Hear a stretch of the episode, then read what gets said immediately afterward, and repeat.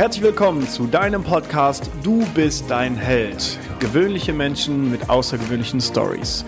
Mein Name ist Marcel Nihus und ich freue mich, dass wir zusammen an deinem selbstverantwortlichen Leben arbeiten können. Herzlich willkommen zu einer neuen Folge Du bist dein Held. Heute mit einem von zweien Leuten, die ein Projekt auf die Beine gestellt haben, wo ich ehrfürchtig gerade nach oben schaue. Ich fange mal mit der offiziellen Anmoderation an. Jetzt stell dir vor, du hast einen sicheren Job, du hast was Gescheites studiert und könntest eigentlich ein wunderbares Leben im Büro haben. Und dann sagt einer, du sag mal, äh, hättest du nicht Lust auf so eine Husky-Tour irgendwo in Sibirien, wo noch nie ein Tourist war? Und genau das ist einem der beiden Gründer von Wandermut passiert. Und er hat somit eine Husky-Tour durch Sibirien gemacht, was so der erste große Meilenstein war, die dann zu einem Projekt geführt haben oder hat, äh, wo ich sage, Wahnsinn, Leute, ich beneide euch, ich will mit euch um die Welt reisen. Heute in meinem Podcast Martin Druschel von Wandermut, einem, ja, ich will es mal so nennen, äh, Abenteuer. Ihr organisiert Reisen im Bereich Abenteuer. Vielleicht vergleichbar mit Reinhold Messner und Bear Grylls. Und deswegen herzlich willkommen im Podcast. Danke für deine Zeit und ich bin so gespannt auf die Stories, die du mir gleich erzählen wirst. Hallo Martin. Hallo Marcel und vielen lieben Dank für die, äh, für die Einladung. Und direkt hast du uns geadelt mit einem Ritterschlag, indem du uns mit Reinhold Messner und Bill Grylls auf eine, äh, eine Stufe stellst. Äh, ich glaube, die Jungs haben auf ihre Art natürlich auch nochmal noch krassere Sachen gemacht. Ähm, so weit würde ich gar nicht gehen, aber trotzdem vielen Dank für die Einordnung. Also, äh, der Kontakt ist über einen Kontakt, wie das manchmal so geht, äh, zustande gekommen. Und ich habe mir eure Seiten angeschaut und ich bin wirklich begeistert. Also zu mir, ich bin äh, seit anderthalb Jahren riesengroßer Waldfan geworden, weil ich da einen Hund bekommen habe, den kleinen Theo. Und äh, ich bin jeden Tag mindestens eine Stunde im Wald, liebe es auf einmal in den Bergen zu wandern, wo ich vorher gedacht habe, okay, am Meer chillen ist das Coolste, was ich so erreichen kann. Und habe auf einmal richtig Bock auf Natur, draußen sein und ich liebe es und mir fehlt es, wenn ich es nicht mache. Jetzt habe ich auf eurer Seite gesehen, dass ihr alles von Machete, Kompass, äh, wahrscheinlich Grillen, Futtern äh, schon erlebt habt. Bitte, lieber Martin, lass mich Einblick in dein Leben haben. Wie ist es dazu gekommen und was habt ihr gemacht? Was macht ihr? Ich bin so begeistert, ich habe so Bock. Boah, ja, Mann, wir, wir machen echt eine, eine, ganze Menge. Äh, aber fangen wir mal bei, bei, bei eins an. Äh, wie, wie sind wir dazu gekommen? Du hast es in der Anmoderation ja schon ganz gut gesagt. Es äh, fing äh, damit an, dass Tom äh, damals mit einem Studienfreund die Gelegenheit zu so einer Husky oder einen Kontakt, es gab gar keine Gelegenheit, es gab nur einen Kontakt, mhm. einen Namen und eine Nummer zu einer Husky-Farm in Russland. Und ähm, nach ein bisschen Überwindung haben sie dann da mal angeklopft äh, telefonisch und gefragt, ja, was können wir denn mal machen? Und naja, es stellte sich dann raus, ähm, das, was sie sich vorgestellt haben, so einfach selber auf einem Schlitten fahren und einfach mal los über mehrere Tage, das hatte die Husky Farm auch noch nie gemacht. Kannten die gar nicht. Die hatten halt so so russische Touris, die so einmal am Wochenende kamen und mal ein bisschen im Kreis gefahren sind. Mhm. Ähm, aber das war jetzt nicht äh, das, was, äh, was so die Vorstellung von den beiden war. Die wollten was anderes. So, die wollten mehr. Die wollten mal richtig, richtig raus, zwei Wochen oder, oder länger am besten und den eigenen Schlitten fahren und sein eigenes Husky-Rudel anführen. Auf Russisch versteht sich ja dann. Logisch. Huskies sprechen und verstehen ja nur Russisch. Und ähm, haben dann über äh, einen sehr, sehr kurzen Zeitraum dann so eine kleine Tour für sich selbst eigentlich nur organisiert und ähm, auch im Bekannten- und Freundeskreis natürlich gefragt, so, Herr, wer ist noch dabei? Denn auch von der Husky Farm hieß es, ja, können wir schon so machen alles, aber das lohnt sich halt echt nur, wenn da ein paar machen. So, so eine Zwei-Wochen-Tour für euch, das, das wird richtig teuer. So, das lohnt sich nur, wenn das mehrere mitmachen. So, das war eigentlich die Urgeburt äh, von diesem Gedanken, wir organisieren geile Reisen, auf die wir selber Bock haben und nehmen Leute mit. Mhm. Ähm, das war dann auch mein Eintritt, zumindest nicht direkt. Äh, Tom hat mich auch gefragt, äh, so, hey, bist du dabei? Ich war zu der Zeit noch in England und habe in meinem Masterstudium studiert und ähm, sagt so, boah, voll gerne, aber ich hänge jetzt nicht meinen Master am Nagel dafür, so beim nächsten Mal ja. gerne. Ja. Und so viele so von der Reaktion wie, wie von mir kamen halt viele. Und das war dann der Auftakt, dass er äh, mit seinem Kumpel auf Facebook gegangen ist und einfach mal wild fremde Facebook Gruppen vollgespammt hat, mhm. bis Facebook sie wirklich gestoppt hat, also der Algorithmus die, die Profile gesperrt hat, gesagt hat, so nicht, das wollen wir nicht. Ähm, und der, äh, die Antwort von, von den Leuten war einfach ähm, total inspirierend, weil total viele Leute gesagt haben, boah, das ist so geil, ich will unbedingt mit.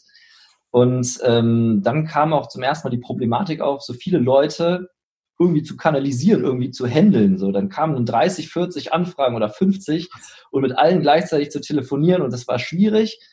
Und dann wurde schnell eine Facebook-Seite gebaut, einfach um Informationen zu bündeln. Die hieß dann auch äh, Husky-Expedition Russland.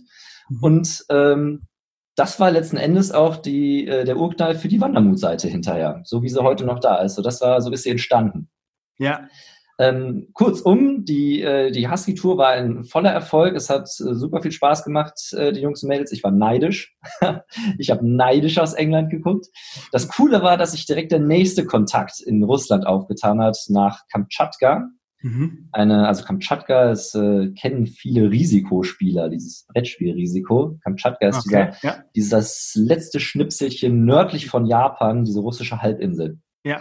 Ähm, da ist nichts, pure Wildnis, nur Bären, äh, eine der höchsten Braunbärendichten ähm, überhaupt weltweit, die auch äh, extrem gute Wachstumsbedingungen dort haben. Die, also die werden riesig, wirklich, also überdurchschnittlich groß. Ähm, und aktive Vulkane, Geysire. Also äh, jeder Russe äh, kennt Kamtschatka und sagt, das ist wunderschön da, da will ich mal hin, mhm. mit dem ich zumindest gesprochen habe.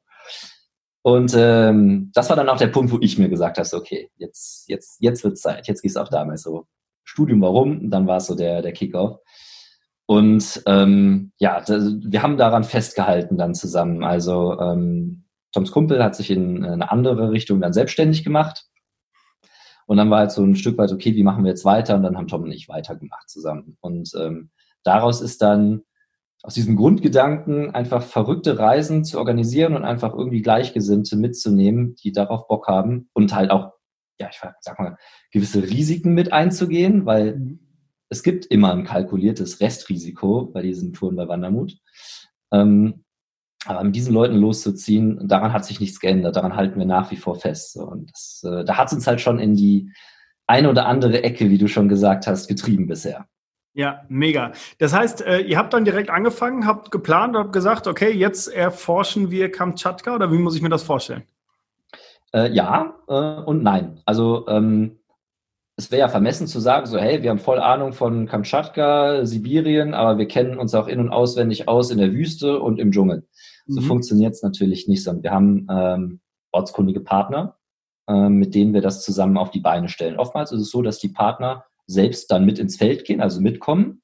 Mhm. Ähm, oder sie kennen halt Einheimische, also das sind dann irgendwelche peruanischen Bauern oder ein Wüstennomade oder sowas, ähm, wo dann unterm Radar dann so ein Kontakt hergestellt wird, mit dem wir das dann zusammen machen. Mhm. Allein diese kulturellen Unterschiede machen es schon zum Abenteuer, weil, ähm, naja, unser, unser Wüstennomade, mit dem was machen, der, mit dem wir übrigens auch äh, in den nächsten vier Tagen startet wieder eine Tour nach äh, in die Wüste, in die Sahara der, der kannte halt so dieses, dieses Arbeiten auf die Art und Weise gar nicht. Der hatte seine Ziegen, der hatte sein, ne, von seinem Vater die Ziegen übernommen, so hat dann jeden Tag die Ziegen gehirtet.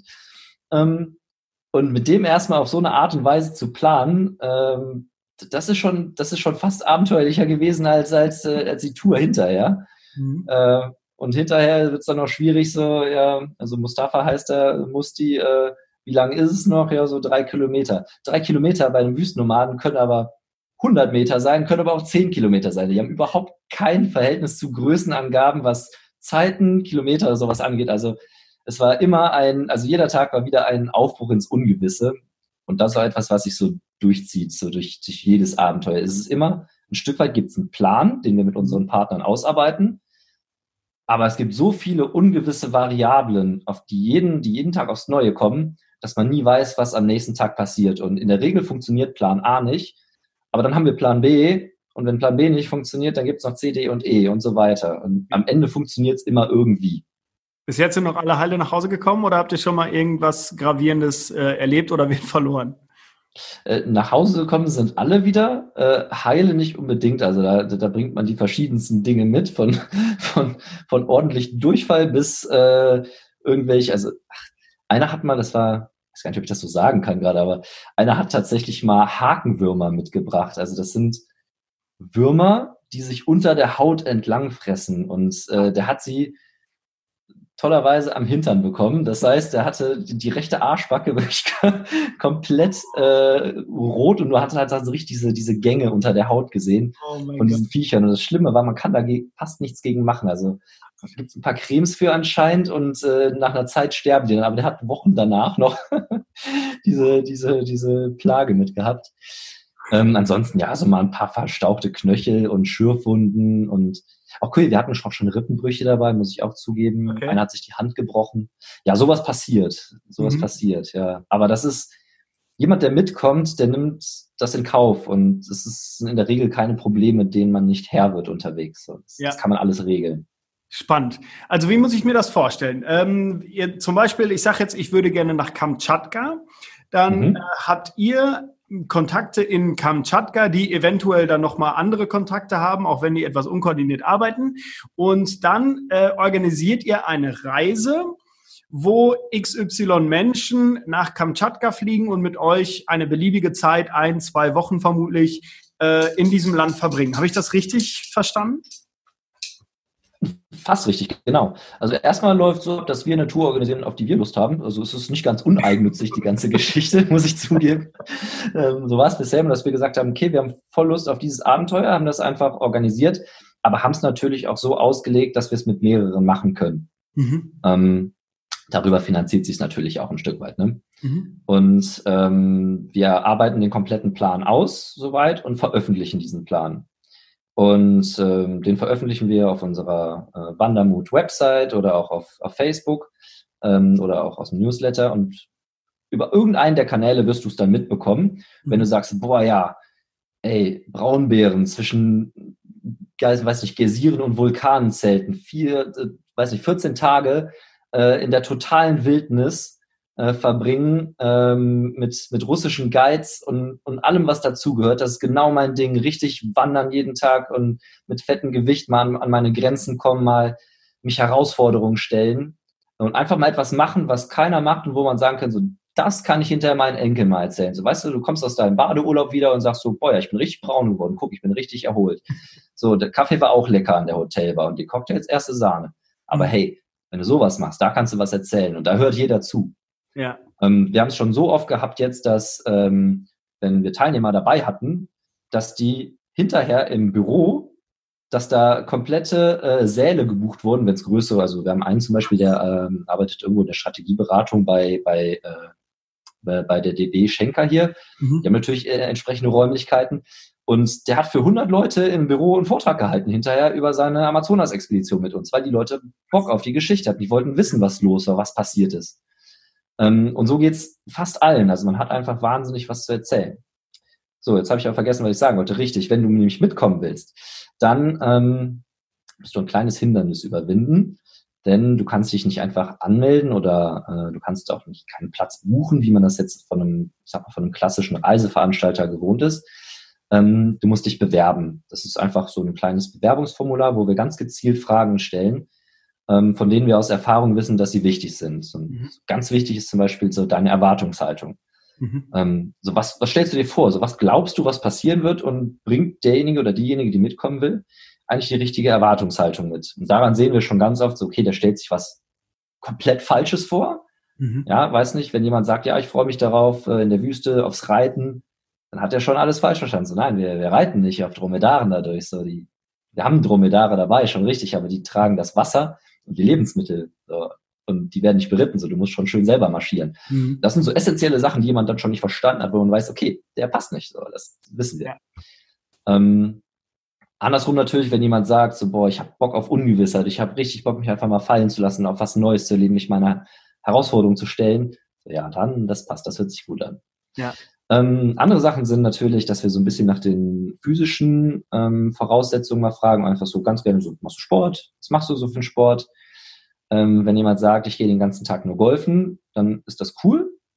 Finde ich richtig super. Passt noch nicht so ganz. Musste vielleicht doch mal üben, mit dem Rucksack zu wandern. Ist erstmal kein Ausschlusskriterium mitnichten. Man kann richtig viel äh, in der Vorbereitungszeit machen. Ne? Wir kündigen das ja rechtzeitig an, mhm. sodass man, wenn man sich, wenn man wirklich Lust dazu hat, dass man sich einfach in der Vorbereitungszeit einen Rucksack umschnallt, geht zum Aldi, kauft sich, weiß nicht, 20 Liter Wasser, schmeißt die Wasserflaschen hinten rein und geht einfach mal wandern. So mhm. und steigert sich langsam. So, das ist das beste Training, was man für so eine Tour machen kann. Ja. Ähm, und das kann, ja, kann jeder, der wirklich den Wille mitbringt, das, das machen zu wollen. Ja. Genau. Und letzten Endes gucken wir noch die Motivation, ja, wie motiviert bist du denn tatsächlich, wenn jemand sagt, ja, meine Freundin hat mich überredet, ja. dann ist das auch so, da fragen wir dreimal nach, so, okay, willst du denn wirklich mit?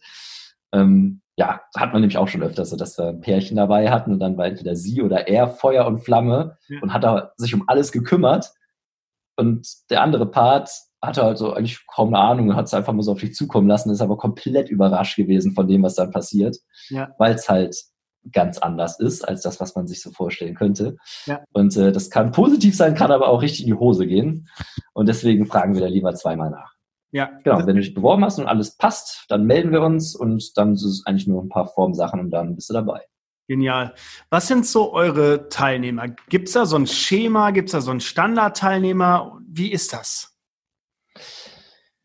Äh, also es gibt ein paar Sachen, die, die jeden Teilnehmer äh, verbindet. Ähm, alterstechnisch würde ich sagen, sind wir so ganz grob zwischen 20 bis 35, 37, 38 aufgestellt. Mhm. Ähm, es gibt aber auch immer mal wieder äh, wirklich junge, äh, die, die mitkommen. Also ich bin 29, wenn ich jung sage, dann ist das dann irgendwie so, so weißt du, so 19, 20, 21. Ja. ähm, aber es sind auch ähm, ein paar ähm, äh, ältere oder reifere, sage ich jetzt einfach mal, äh, die auch immer mal wieder anfragen. Ähm, wir gucken, dass wir die Gruppen möglichst homogen halten. Das macht es irgendwie einfach aus auch, dass man, äh, man ist irgendwie auf einem ähnlichen Lebenspunkt dann. Man teilt sowieso auf die Art und Weise schon viel. Und was die Leute wirklich verbindet, ist äh, diese, dieses Außergewöhnliche, dieses Streben nach irgendwo noch was Außergewöhnlichem erleben. Mhm. Beruflich machen alle die unterschiedlichsten Sachen. Ja. Da kann ein Turbineningenieur auf einen Gärtner treffen oder einen Pizzalieferanten auf, keine Ahnung, äh, ein Unternehmensberater. So alles Mögliche, querbeet, alles dabei. Alles, was die deutsche, österreichische und Schweizer Wirtschaft so hergibt. Ähm, aber das, was sie wirklich verbindet, ist einfach diese, diese Lust, etwas Außergewöhnliches zu erleben und aber auch der, der Mut, muss man auch sagen. Ist, ich finde es immer noch mutig von den Leuten, jedes Mal zu sagen, ey, da sind ein paar Dudes, die haben was organisiert, auch wenn die das jetzt schon ein bisschen öfter gemacht haben. Aber ich halte das immer noch für extrem mutig, von den Leuten mitzukommen. Und ähm, das ist der, ja, für viele ist es der erste Schritt, irgendwas im Leben auch zu verändern. Das, das kommt tatsächlich auch so. Also äh, oder die irgendwo in Veränderungen stehen gerade, weißt du, kamen gerade aus einer Beziehung oder sind in einer blöden Beziehung und es ist nicht selten, dass danach Beziehungen beendet wurden, auch Beziehungen gefunden wurden unterwegs, auch schon passiert, äh, oder Jobs gekündigt wurden danach. Also ähm, man hat einfach auf dieser Zeit, äh, in der man da unterwegs ist und so absurde Sachen erlebt, auf die man im Alltag niemals kommen würde und an die man niemals denken würde, die auf einmal relevant für einen sind, wie, ja, mal was, mal was ganz was ganz Flaches, aber so, okay, ich muss auf Toilette, so, wie mache ich das jetzt? So, ich bin mitten im Wald. Ja. ähm, und solche Fragen beschäftigen einen auf einmal den ganzen Tag, so, bis du dann mal gehst. ähm, genau, aber es werden auf jeden Fall ähm, schwerwiegende oder, oder ähm, Entscheidungen getroffen und gefällt, die vorher schwer gefallen sind, die dann einfacher fallen. Ja. Glaubst du, weil es passiert, dass die Menschen wirklich mal aus ihrer Komfortzone getrieben werden? Getrieben werden sie in der Regel nicht, sondern äh, das ist ein ganz mutiger Schritt, ein bewusster Schritt aus der Komfortzone raus. Mhm. Es gibt natürlich, es gibt, es gibt immer Draufgänger. Es gibt immer Draufgänger, die sagen immer mehr, immer mehr, immer einen drauf. Und das ist quasi so, ja, die brauchen das so als Essenz in ihrem Leben, immer so dieses, dieses Extremum zu erleben. Ähm, das ist aber gar nicht der Schnitt, das sind eigentlich so, das ist eigentlich die Ausnahme bei uns. Die meisten sind, wie gesagt, einfach wirklich Leute, die ganz normal ähm, arbeiten, ganz normal im Job stecken, ganz normales Leben leben, wie jeder andere auch. Ähm, aber entweder alleine immer mal schon irgendwie, ich sag mal, anders gereist sind, jetzt fernab vom Pauschaltouristen und sich selber was organisiert haben, also wie du jetzt, so die, die angefangen hast, so im Wald unterwegs zu sein und einfach mal ja, einfach mal Wege zu beschreiten, vielleicht mal vom Weg, äh, vom Wanderweg wegzugehen und mal, mal dem Hund hinterher ins Gebüsch rennen oder sowas, mhm. Die so ihre ersten Erfahrungen da gesammelt haben, sagen, boah, ich will jetzt mal richtig einen draufsetzen, jetzt mal was und jetzt mal einen Schritt wagen und äh, ich weiß ja gar nicht, ob ich das kann und ob das passt, aber ich bewerbe mich einfach mal. Und mhm. ähm, Solche Leute sind viel dabei. Ähm, aber auch solche, die sagen, boah, ich, ich muss was in meinem Leben tun und äh, mache jetzt ganz bewusst mal einen Schritt ins, ins Ungewisse. Und das ist der Kickoff. Ich gehe jetzt bei Wandermut mit und gehe mit in die Wüste, in, nach Kamtschatka äh, oder in eine Amazonas-Expedition oder sonst was. Ja, Mega. Ich finde das so spannend. Ähm, das für mich, das klingt für dich jetzt wahrscheinlich albern, aber für mich das äh, intensivste, was ich so in der Natur mal erlebt habe, war, dass ich mit meiner Partnerin, meinem Hund und ungefähr 20 Kilo Gepäck, weil ich das völlig verpeilt hatte, äh, den Watzmann hochgegangen bin im Berchtesgaden. Ja.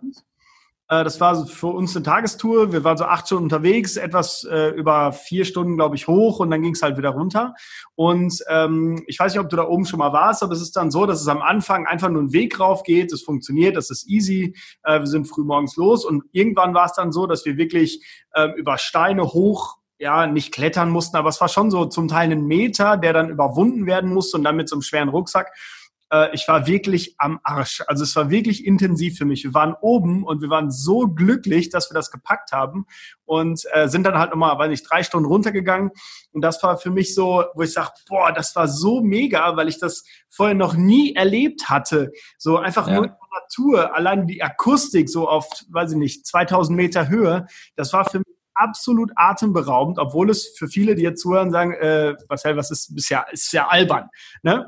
Aber ich fand das wirklich so spannend, einfach nur mit der Natur, fast keine Menschen und, und wir waren einfach nur da und das war so cool, vor allen Dingen am Ende des Tages, dass wir sagen konnten, ey, da oben waren wir und so wirklich check, wir haben was geschafft.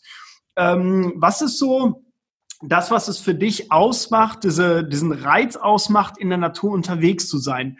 Und dazu direkt, hast du auch manchmal Angst?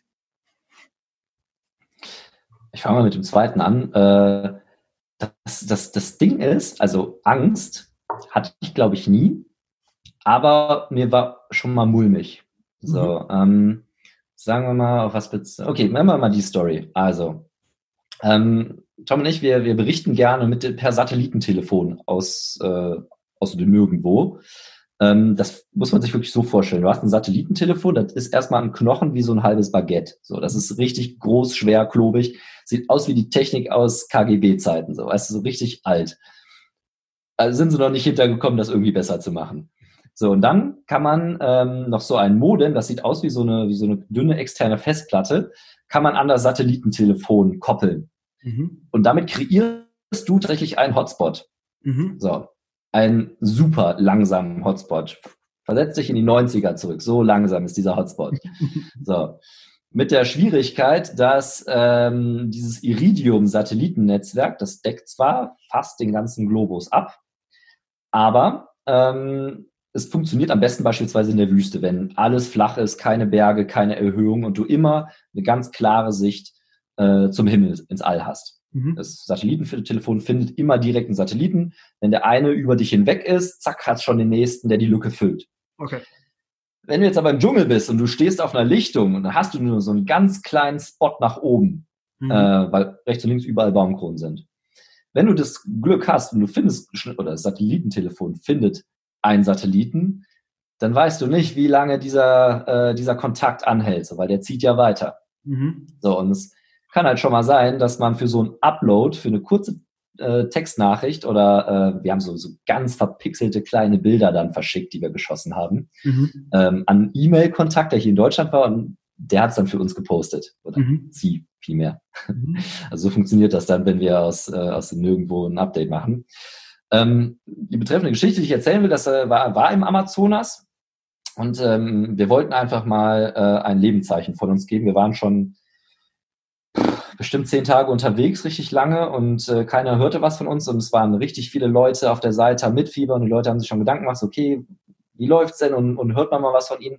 Sie haben gesagt, okay, es ist Zeit und da war eine Lichtung, es hat sich angeboten. Mhm. Und Tom und ich sind nochmal vom Lager weg. Es war so, ein, so eine kleine Erhöhung, von der wir runter mussten, zu so einem Flusslauf, zu so einer Lichtung. Und dann muss man sich jetzt so ein bisschen in diese, diese Atmosphäre reinfühlen. So es ist stockdunkel im Dschungel. Es ist stockdunkel, da ist nichts, kein Licht. klar, du kriegst ein bisschen was von den Sternen oben mit, aber wenn du die Headlights, die, die Stirnlampen ausmachst, ist es einfach stockdunkel. Mhm. Du hörst den, den Fluss so ein bisschen plätschern unter dir und du hörst diese Wahnsinnsgeräuschkulisse von, von Insekten, irgendwelchen Affen, die noch rumbrüllen irgendwo hinten. Ähm, das ist was, was man nach so ein paar Tagen ausblendet, weil es die ganze Zeit immer da ist. Mhm. Nachts wird es ein bisschen doller als tagsüber oder vielleicht kommt es einem nur so vor, weil man abgelenkt ist. Aber wenn man nochmal in so einem gefühlten Vakuum gerade steht, wenn das Licht aus ist, dann knallt das halt nochmal so richtig aufs Ohr. Dann hört man es nochmal richtig intensiv. So. Dann standen Tom und ich da ganz alleine und wollten halt einen Post, also so eine Nachricht mit unserem Satellitentelefon verschicken. Ähm, das funktioniert nochmal besser. So, reden wir uns zumindest ein, wenn man den Arm noch nach oben streckt. Also dieses riesenschwere Satellitentelefon mit diesem Modem nach oben hält. Und ähm, also wir haben es so aufgeteilt, ich habe das Ding gehalten und Tom hat versucht, das Ding am Handy, weil ja der Hotspot dann zum Handy ging, zu verschicken. Und wir standen 10 Minuten, wir standen 20 Minuten, wir standen eine halbe Stunde und immer ist wieder irgendwas abgebrochen, weil der Satellit durch war. Und ähm, irgendwann fängt man an, sich abzulenken oder hm, wird so ein bisschen paranoid so, ja. Äh, ich hatte die ganze Zeit das Gefühl, uns beobachtet etwas oder irgendwer, ja. Und habe dann immer hektisch mit der Headlights äh, in, in den Busch ge, äh, geleuchtet. Tom, ja, irgendwas ist hier. Tom, irgendwas ist hier. Ich, ich schwöre es dir. Ja, jetzt hat er rumgefuchtelt mit dem, mit dem Handy. So, ich bin gleich fertig, jetzt warte. Wir standen halt schon eine Dreiviertelstunde im Dunkeln. Man sah auch nichts. So gut. Dann sind wir dann, ähm, irgendwann haben wir dann ehrlicherweise unverrichteter Dinge haben wir dann abgebrochen, weil das Modem auch nicht mehr wollte. Und sagen wir mal, nach einer guten Dreiviertelstunde, Stunde haben wir aufgegeben. Mhm. Sind wieder zurück ins Lager. Die waren alle schon im Bett, wir sind im Zelt. Und ähm, am nächsten Tag ging's äh, ging's los und wir mussten genau nochmal über diese Lichtung äh, am Fluss gehen. Und äh, wir gehen da runter, dann wieder in der vollen Mannstärke mit der ganzen Gruppe und äh, sehen einfach so einen, ähm, ja, ich weiß nicht, 15 Zentimeter dicken Fußabdruck von einem Puma äh, an diesem Ufer. äh, das, also das nennt einen siebten, siebten Sinn oder sowas. Ich hatte recht. So, das, das, der Puma hat uns gesehen und der hat uns beobachtet. Der dachte was machen die beiden komischen Affen? Das sind ja nichts anderes als Affen für den, ja. äh, die auf zwei Beinen stehen. Äh, was machen die da? Und hat wahrscheinlich überlegt, ob wir für ein Abendessen taugen oder nicht. Oh. Ähm, und in dem Moment äh, an der Lichtung, als wir da standen, da war es mir schon, schon mulmig, muss ich sagen. Aber Angst ähm, auch wenn ins Kamtsch in Kamtschatka, wenn du siehst, wie Bäume in vier Meter Höhe wirklich massakriert wurden von den Klauen von Bären, ähm, da schluckt man einmal, aber man fühlt sich nicht ängstlich, weil man ist in der Gruppe die ganze mhm. Zeit. Okay. Aber sobald man einmal alleine steht, dann wird einem anders. Dann merkt man einfach, wie unbedeutend klein man ist. Und man guckt an sich runter, man hat keine Waffen, man hat keine Krallen, man hat nur stumpfe Fingernägel, man hat keine Zähne und du bist komplett unterlegen eigentlich für jeden Räuber, der da ist und eigentlich gerade auf Jagd geht. So, das ist ja. äh, ein eigenartiges Gefühl alleine, aber so Angst, ähm, ja, hatte ich eigentlich so auf die Art und Weise nie. Bisher. Ja. Okay. Wie sieht so eine Tour aus? Also ähm, ihr fliegt dann irgendwo hin und ja. fangt dann an, in der Regel zu wandern oder wie muss ich mir das vorstellen? Ähm, die Problematik, also äh, eins unserer oder unser Motto ist es ja auch fernab des Massentourismus was zu tun und zu machen und äh, dorthin zu gehen, wo niemand hingeht. Mhm. Das impliziert erstmal, dass man dahin gehen, dahin kommen muss. Das heißt, die Anreise ist, ähm, kann sich schon mal über Tage ziehen, bis man überhaupt an solche Orte kommt in der Welt. Mhm.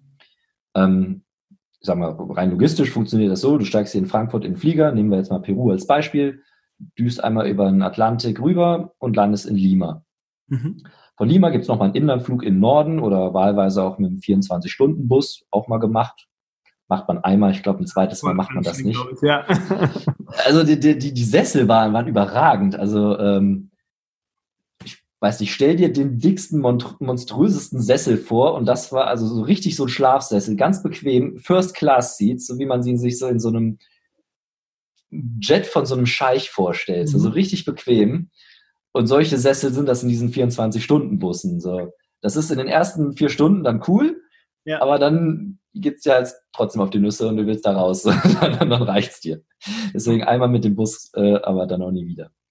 Ähm, aber wenn man Zeit hat äh, und mitbringt, ist das auf jeden Fall eine coole Erfahrung. Jedenfalls ähm, geht's von Lima Ähm, weiter äh, in den Norden gibt es ein kleines Städtchen, einen Flughafen äh, namens äh, Jaén, ähm, das schon sehr weit im Norden ist, unweit von der Stadt Chachapoyas. Mhm. Diese Stadt Chachapoyas ist nach, dem, äh, nach diesem Volk, den Chachapoya, benannt, äh, die parallel mit den Inka existiert haben und auch parallel von den Inka und den Spaniern ausgelöscht wurden, peu à mhm. peu. Ähm, und das ist ja auch unser Aufhänger, wenn wir nach Peru gehen, dass wir nach Ruinen suchen von diesem okay. Volk, was mittlerweile 500 Jahre ausgestorben ist. Mhm. Aber man findet noch relativ viel. Ähm, unser Partner Ronald ist ein, äh, ein Holländer, den es äh, in den, äh, sag mal so, mit 20ern damals ähm, nach Peru verschlagen hat. Tatsächlich auch wegen dieser, dieser Chachapoya aus Neugierde einmal und ihm hat so gut gefallen, dass er dort geblieben ist. Und ähm, ja, er hatte auch die, äh, den, den Guide, mit dem wir sogar heute noch unterwegs sind, den hat er damals schon kennengelernt, Don José. Ähm, dessen Tochter hat er geheiratet. So, also es, und, und unsere, die Guides, mit denen wir da unterwegs sind, das ist quasi die ganze Familie von Don José. Also es ist super familiär immer äh, und macht allein aus dem Grund schon total viel Spaß. Die leben in einem Dorf, was äh, von der nächsten Stadt ein ganzer Tagesmarsch ist. Also so wie du auf den Berg hoch bist, hin und zurück, äh, die Strecke brauchst du, um erstmal zu denen ins Dorf zu kommen. Da ist auch kein, also nichts motorisiertes führt dahin. Du musst wirklich gehen oder auf dem Maultier sitzen. So mhm. mehr, mehr Möglichkeiten ja. gibt's da nicht, ja.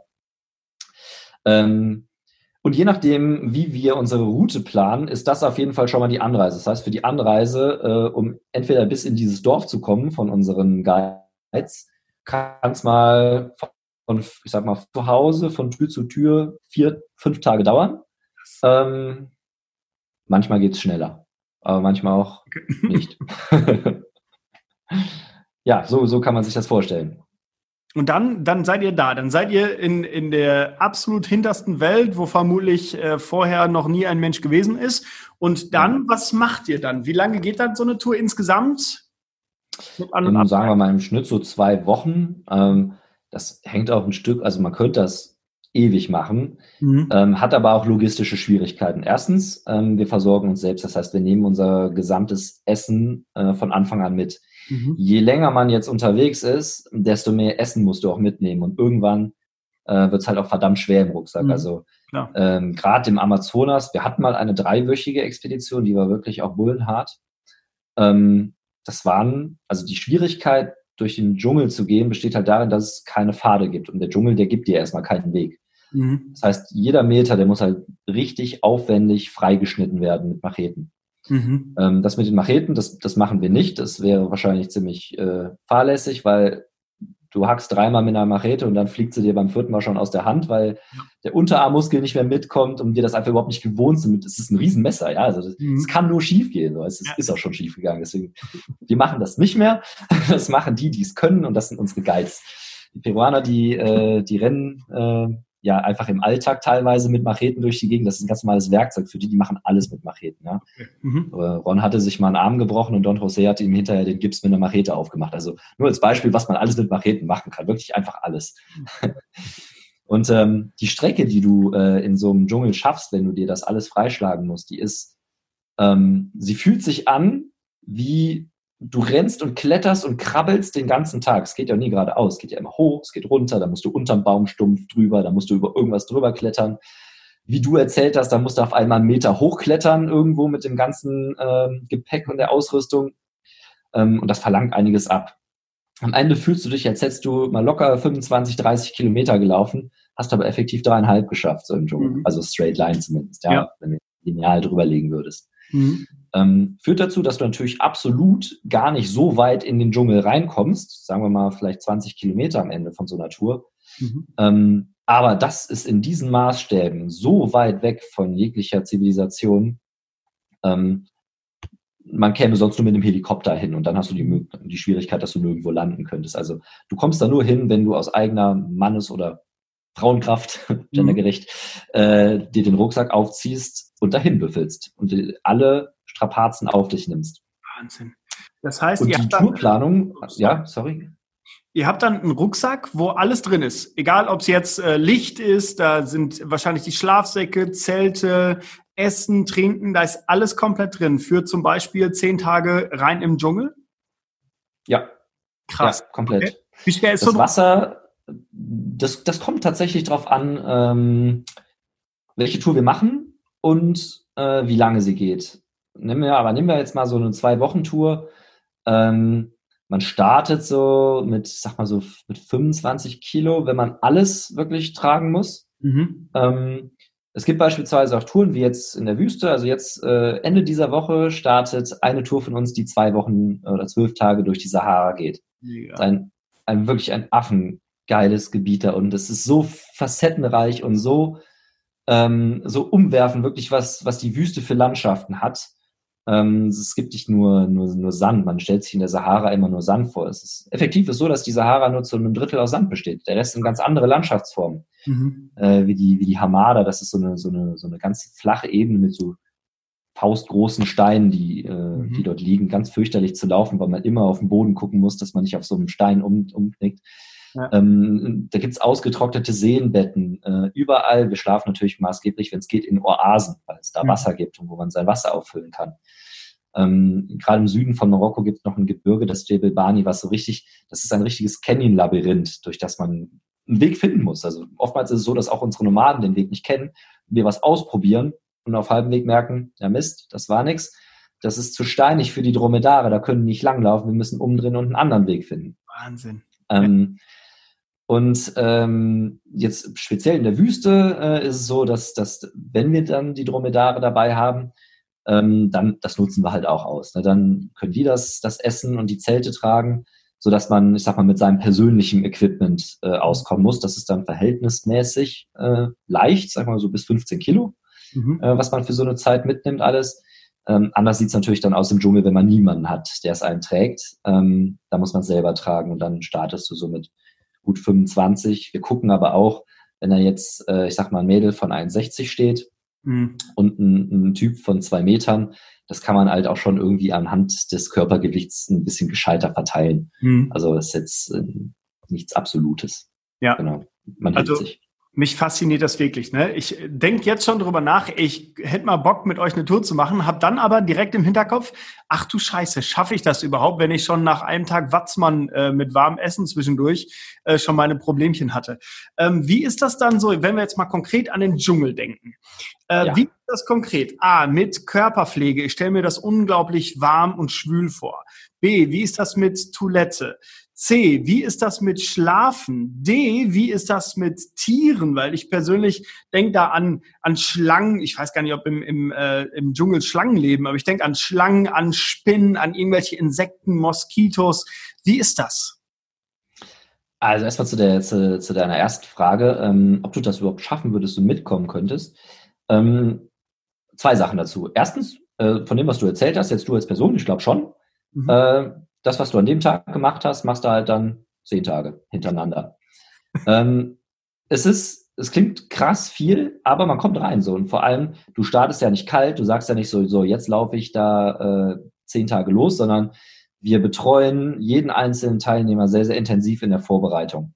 Cool. Ähm, die startet Wochen, Monate vorher und wir, wir gucken einfach, dass alle möglichst auf ein Level kommen dass wir äh, dadurch nicht ausgebremst werden auch. Ne? Das äh, funktioniert eigentlich in fast ähm, 100 Prozent der Fällen. Manchmal hast du einen, der schlabbert sein, seine Vorbereitung ein bisschen. Ja. Den zieht man dann aber auch mit, dadurch, dass alle anderen dann durchziehen. So, das ist dann auch ein bisschen äh, Kopf gegen Körper. Mhm. Also die, wer das wirklich will ähm, und motiviert ist, der wird sich wundern, was er alles aus seinem Körper rausholen kann. Ja. Wir haben auch einen kleinen Selbsttest entwickelt. Äh, den findet man auch auf der, auf der Website von Wandermut. Ähm, äh, den haben wir so, also haben wir so ein kleines Quiz draus gemacht, wo man sich einfach durchklicken kann. So, so ne, welcher Rucksack, mit welchem Rucksack sehe ich mich am ähnlichsten? Ja, siehst du ein schönes Bild, eher mit dem. Äh, wie viel Sport mache ich? Ich mache den Sport, so häufig mache ich den. Wie würde ich in so einer Situation reagieren? Das gefällt mir, das gefällt mir nicht. Kurzum, am Ende sagt der Test dir, wir halten dich für geeignet oder guck dich doch vielleicht nochmal woanders um. Also das kann man, da kann man sich super testen schon mal, ob das überhaupt was einen für einen ist. Ähm, ich glaube, dass, äh, dass der erste Punkt deutlich wichtiger ist, nämlich, dass wenn der Kopf das wirklich will, ähm, dann, dann bereitet man sich automatisch vor, weil man es möchte ja. und dann wird es auch funktionieren. Also ja. wenn du beispielsweise Bock hast, im April mit uns durch die Wüste zu gehen nächstes Jahr, dann äh, sind das noch super viele Monate, die du dich darauf vorbereiten könntest. ja. und wird das auch schaffen. Oder in, in, den Dschungel von Panama. Auch super, super cool. Auf den würde ich nämlich auch eher eingehen, gerade weil der ist ein bisschen tropischer noch als der Dschungel im Amazonas. Mhm. Denn der Dschungel im Amazonas, der ist sehr hochgelegen. Mhm. Man spricht auch von dem, von dem Hoch, äh, Hochlanddschungel, ähm, der teilweise auf bis zu 3000 Meter liegt. Ähm, die Vegetation ist da anders. Das ist nicht mehr tropisch. Das ist so ein, ja, so ein ganz mystischer Nebelwald. Also mhm. äh, jeden Tag steigt auch der Nebel wahnsinnig dicht auf. Nach jedem Regenschauer äh, es ist wirklich eine richtige Waschküche, eine richtige Nebelkammer. Mhm. Ähm, es ist äh, auch ein bisschen kühler. Und erst wenn man weiter runterkommt, also in der ähm, Richtung äh, gen Meeresspiegel, ähm, wird es wärmer und dann verändert sich auch ähm, die, die Vegetation es wird alles tropischer. In Panama beispielsweise, das ist der, der Dschungel, äh, der Panama von Kolumbien abgrenzt mhm. und dementsprechend die Kontinente äh, Nord- und Südamerika voneinander trennt. Mhm. War seinerzeit auch mal ein heißes Pflaster, äh, als äh, Guerillakämpfer dort auf, von kolumbianischer Seite sich in den Dschungeln verschanzt haben ähm, und da ihr Unwesen getrieben haben, aber äh, das hat man soweit in den Griff bekommen, da, da gab es Friedensverträge und so weiter und so fort. Ähm, jetzt hat man, schlägt man sich oder schlägt die Polizei sich noch ein bisschen mit Drogenschmuggel darum. Okay. Ähm, also das, das gibt's schon. Deswegen de, alleine de, sollte man auf gar keinen Fall in diesen Dschungel gehen. Mhm. Ähm, wir kennen aber einen äh, oder wir kennen entsprechende Leute, die wissen, wo man in diesem Dschungel hingehen kann und wie man sich dazu verhalten hat, die sehr gut vernetzt sind. Es gibt beispielsweise in Panama ähm, die sogenannte Sena Front heißen die. Das ist so eine, ich würde sie als Bundespolizisten bezeichnen, mhm. die ähm, querbeet im ganzen Dschungel verteilt sind. Also man wird sich wundern, man kommt, man fährt durch irgendwelche komplett wilden Mangrovenwäldern in so einem Einbaum von, von solchen Imbera-Indianern oder mhm. sagt ja nicht mehr Indianer, Indigen, ähm, und äh, kommt an einem total wilden Bootssteg raus von einem winzig kleinen Dörfchen und direkt instant steht so ein Soldat vor einem mit einem Klemmbrett und will wissen, was man da macht und äh, wie man dorthin gekommen ist, mit wem man unterwegs ist. Also die haben, die überwachen das extrem äh, stark dort. Das mhm. heißt, man muss sich auch anmelden. Äh, man muss sich wirklich bei dieser, gibt es eine Behörde für in Panama, wie Krass schon ein bisschen deutscher, wo man sich dann mit Pässen und allem Möglichen anmelden muss und Genehmigungen braucht auch. Also man kann da nicht einfach reingehen. So, das, das machen wir alles, das können wir alles.